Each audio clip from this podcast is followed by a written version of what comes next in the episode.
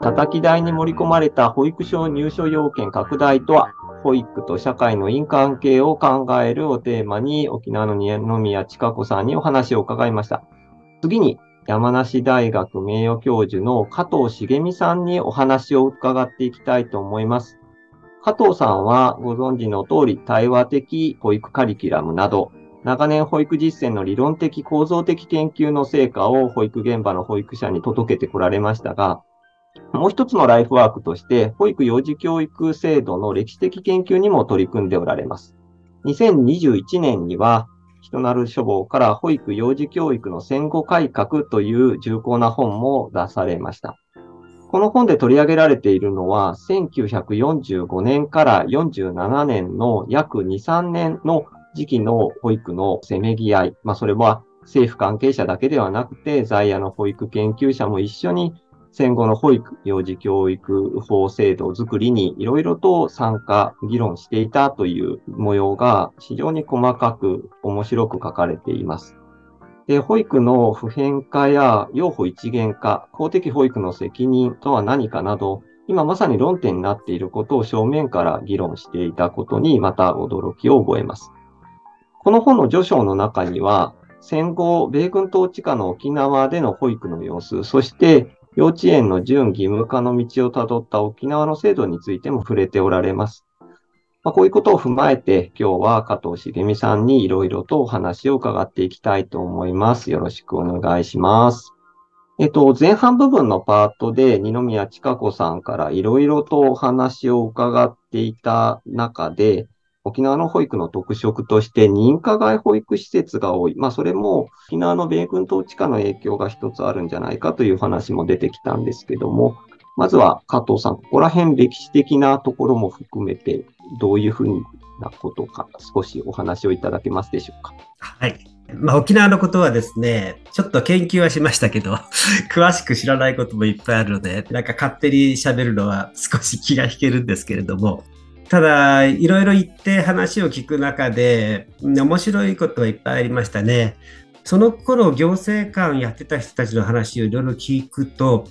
その復帰前にも、沖縄のですね、まあ、琉球政府が、えー、樹立してからは、結構琉球政府から本土にこの行政の人たちが留学という形で、勉強しにみんな来てたので、大学そのものに行った人もいるし行政の勉強しに行ったりして、本土の行政のあり方や知識を行政マンたちが学びに行くという形で、結構みんな行ってたのね。その中にやっぱり福祉関係のことを学んでた人っていうのを、あの、結構聞きましたけれども、なかったなかったと言われるんだけども、琉球政府が作られるのが1952年ですけど、その2年後は本土の児童福祉法を模して内容的にはそれと同じ児童福祉法という法律を1954年には作るんですよね。だから70年前にそういう法律を作るんですけど、まあ、実態としてはなかなか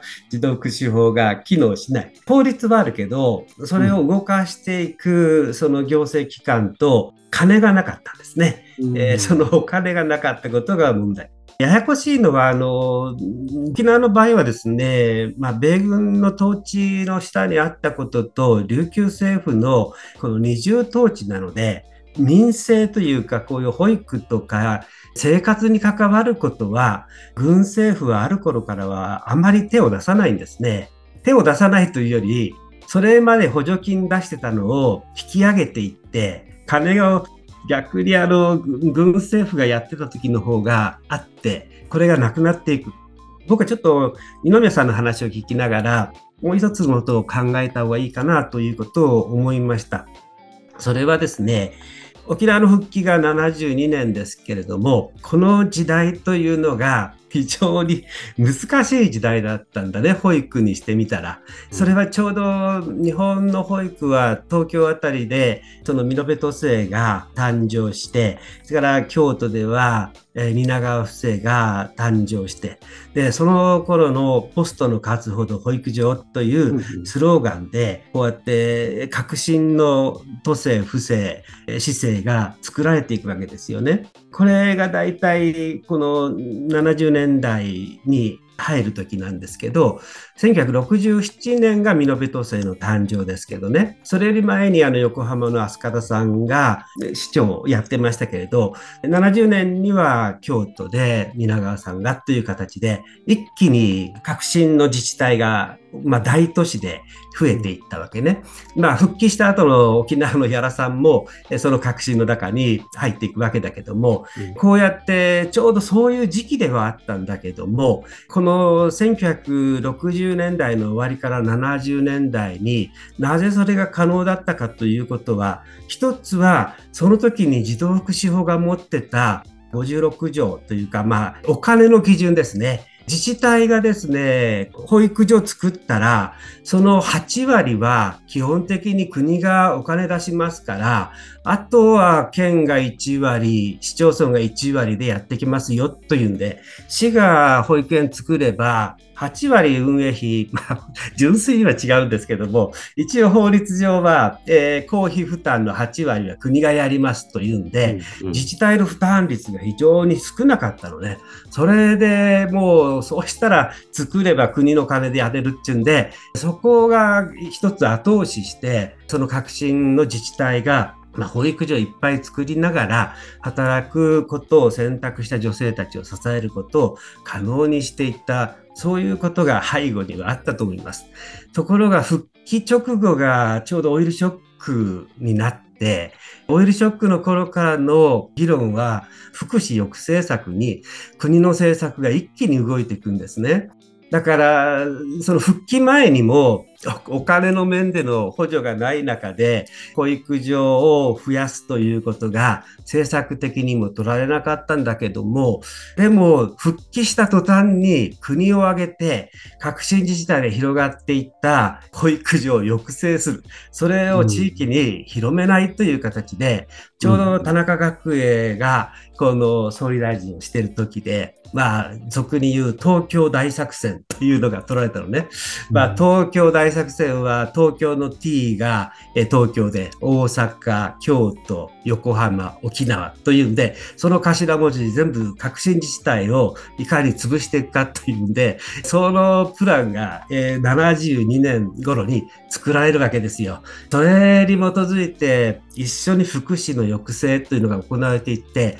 大都市中心に広がっていった、まあ、保育所の拡大が地方に広がらないようにどうしていくかっていうことで議論していき、そこからですね、実は一気に保育所の機能を狭めていった。だから最初にこの議論された誰でもが保育園入れるっていうのはそれまでは普通常識だったんですよね。うん、保育7原則なんてなくって、保育園でも幼稚園でも 行きたい人どうぞっていう形で実際には門戸が開いてたんですよね。それをその優先順位を決めながら、保育にかける子に限定して、保育園にこの入所させるというふうに、制度を狭めていく、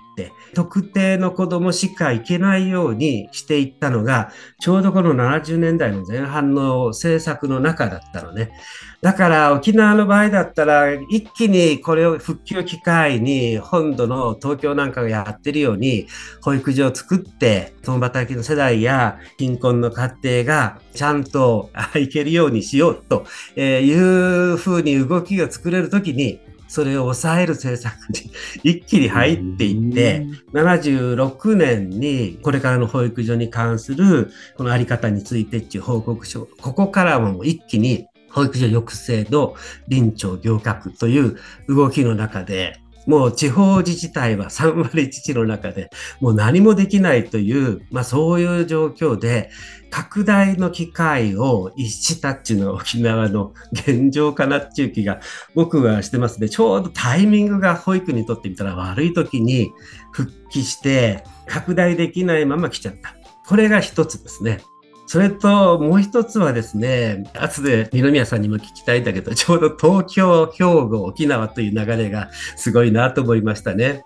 5歳児保育問題が沖縄特有の問題というんだけど、実はね、面白いことに1976年ぐらいに、この復帰の後に全国の統計調査が発表されるんだけど、その時に沖縄がだいたい95.6%、5歳児終園率で、幼稚園の終園率があったんだけどもね、兵庫県が87.5%幼稚園に5歳児が行ってたの。だから兵庫の子も9割ぐらいの子供が5歳児は幼稚園に行き、香川、徳島と、えーえー、同じぐらい85%ぐらいの子が5歳児保育は幼稚園でやってる。これも面白いことに、日本の戦後の法律制度を作るときに、ちょうど、まあ、教育政策、沖縄の場合はね、直接は影響を与えないんだけど、まあ、米国対日教育施設団がアメリカからこうやってきて、そこで幼児教育のあり方について答申を出すんだけど、その中で、まあ、幼稚園、保育園というか、まあ、ナーサリースクールとキンダーガルテンについては、小学校に付設するというか、5歳児を義務化して、えー、小学校に付設、これがややこしいんですけどね、 incorporation in the primary school という英語で書かれてるのね。日本語の訳がいろいろ分かれてくるんだけど、 incorporation という英語をどう訳すかで、小学校の中に5歳児保育を組み込むという形で、実は答申を出していく。まあ、これを一番忠実にやったのが沖縄で、小学校の中に5歳児とクラスを一つ作る。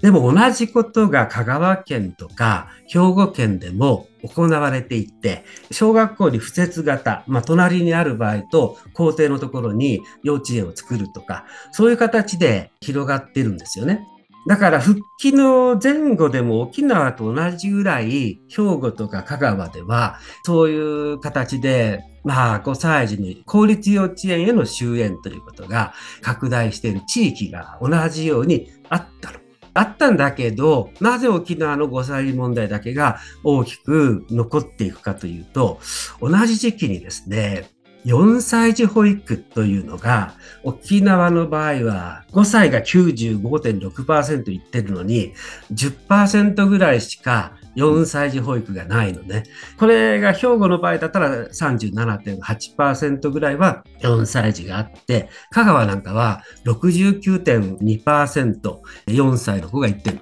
7割ぐらいの子が4歳に行って、85%が5歳に行く幼稚園と、4歳児10%が行かないで、5歳になって95%行く沖縄と。ここの違いがですね、そのまま引き継いでいくことになったんだなと思いますね。つまり5歳だけが幼児教育として小学校に付設型でこの拡大したのが沖縄で4歳3歳の辺の幼児教育の部分も実は拡大していなかったというところが沖縄の特徴でだから幼稚園問題というのは保育園もこう拡大しなかったんだけど4歳より下の子どもたちの保育というのを担う、まあ、集団保育の場が拡大しない中で復帰しちゃった。しかも、認可保育園を作るにはハードルが高くて、法人を設立するということと、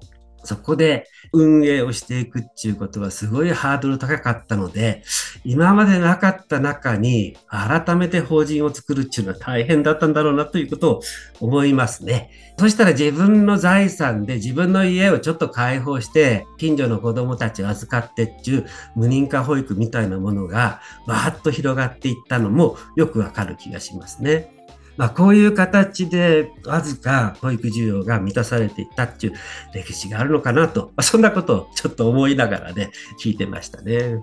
ありがとうございます。とても面白いお話で、私もいろいろ考えさせられました。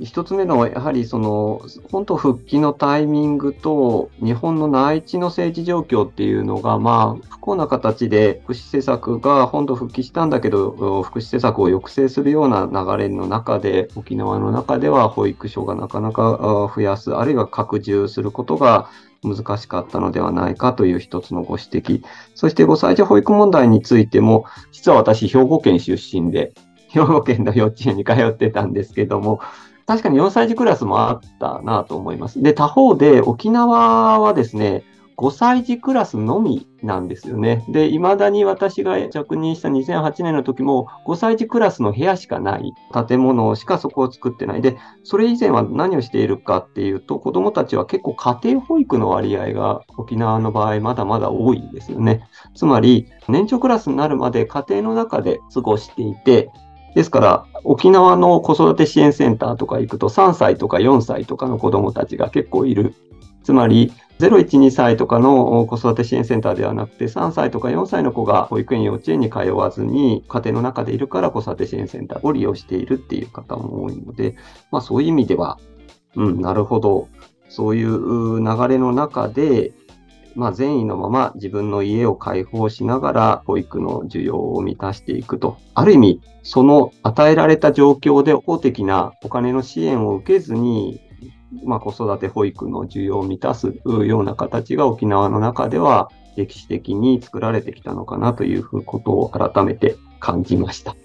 それとやっぱりね、うん、公立の保育園をこのたくさん作ってこないことと無認可が大きくなることは関連はしてるとは思いますね。あなるほど、えー、おそらく公立というのがきちんとあればそこが一つの保育園のモデルになっていくんだけどそこを作りそびれた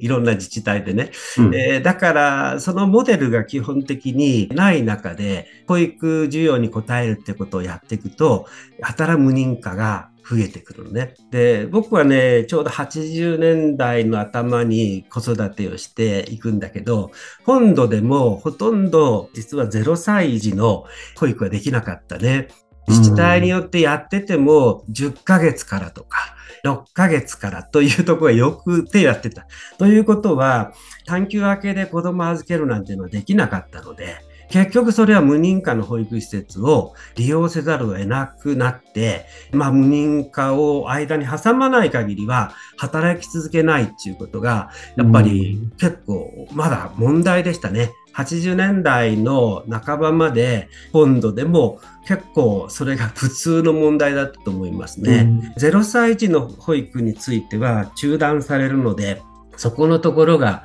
効率があっても無認可保育所に入れないと働き続けれない。で、そこのところを必死でケアするために、まあ、共同保育所みたいなのが作られたんだけど、共同保育所を含めて全国無認可保育所連絡会でいろいろと交流をしましたけど、それはね、さっき出たような問題ありましたね。無認可を作らざるを得ないところっていうのは、例えば旅館街の保育施設、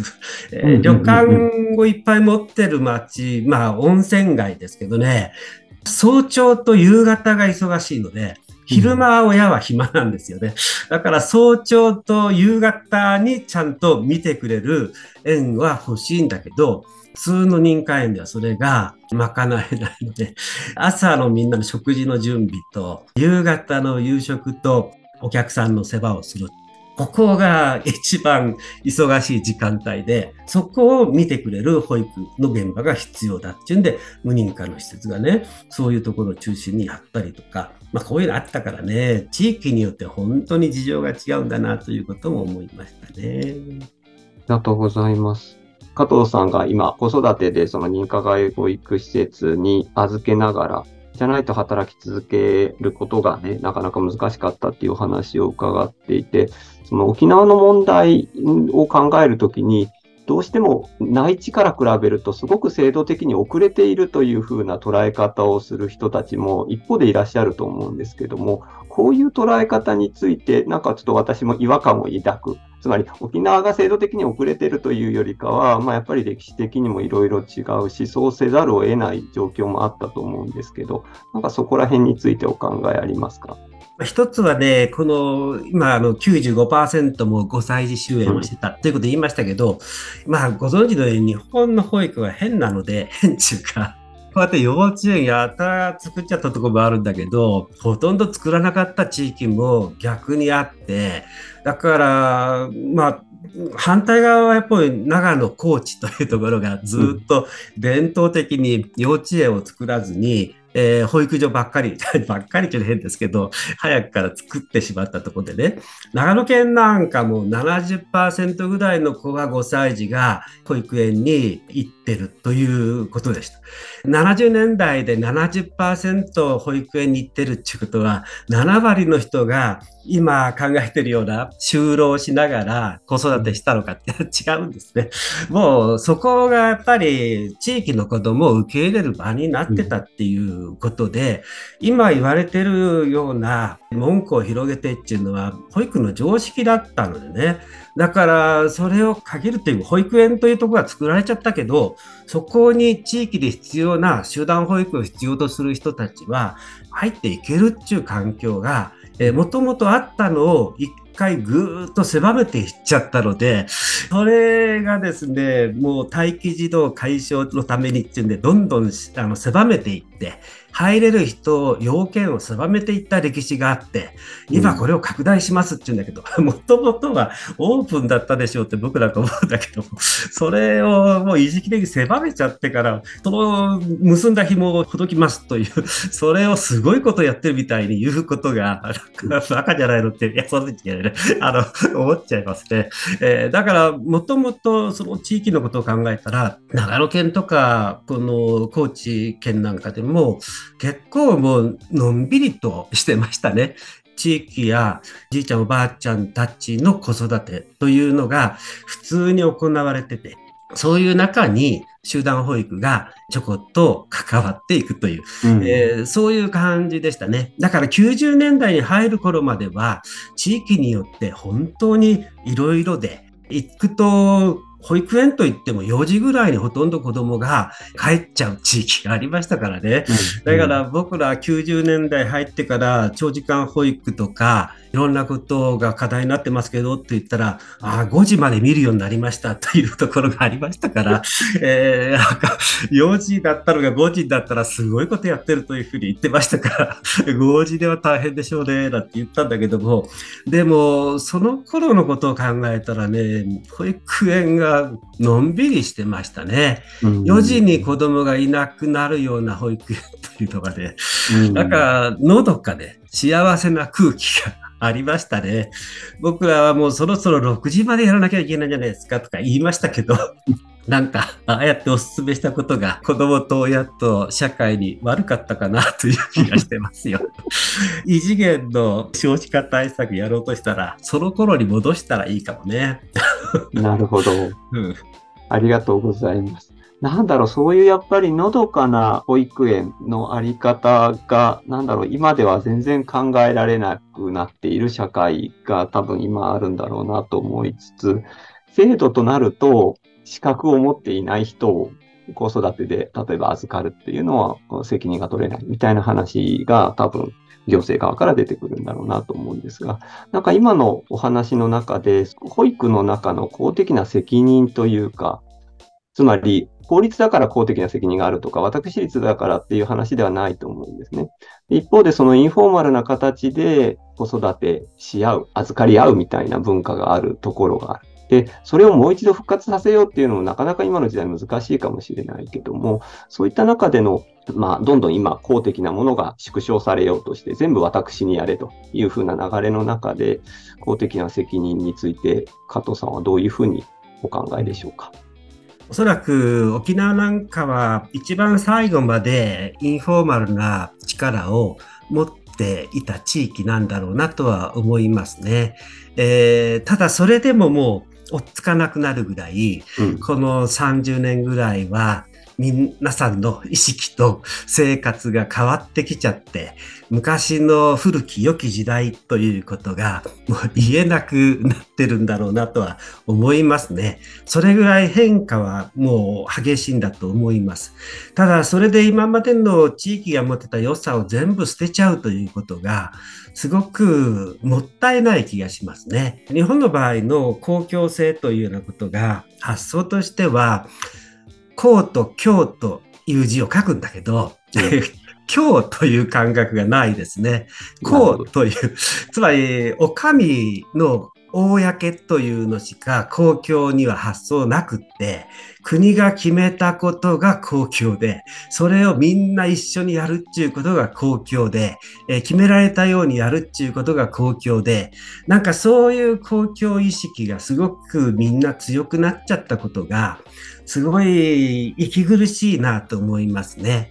公共の今日の方は共同だから、一人一人が力を合わせていくっていう顧問の発想だから、一人一人がつながっていく、手をつないでいく共同の世界と、公がサポートしながら、いろいろと決めていくという公と、これをつなげて、まあ、公共精神なんだけど、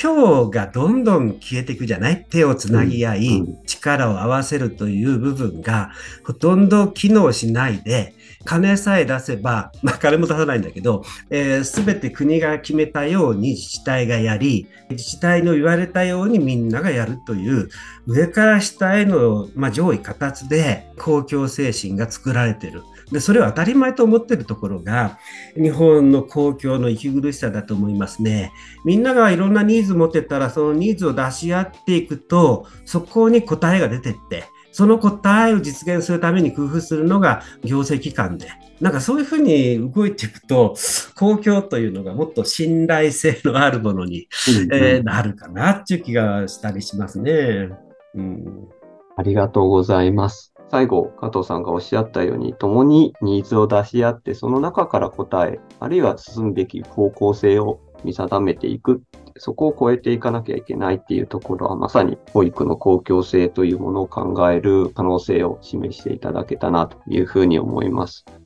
ありがとうございました。まだまだ本当は聞いていきたいところではありますけども、一旦ここで加藤さんのお話を閉じたいと思います。改めてどうもありがとうございました。どうも。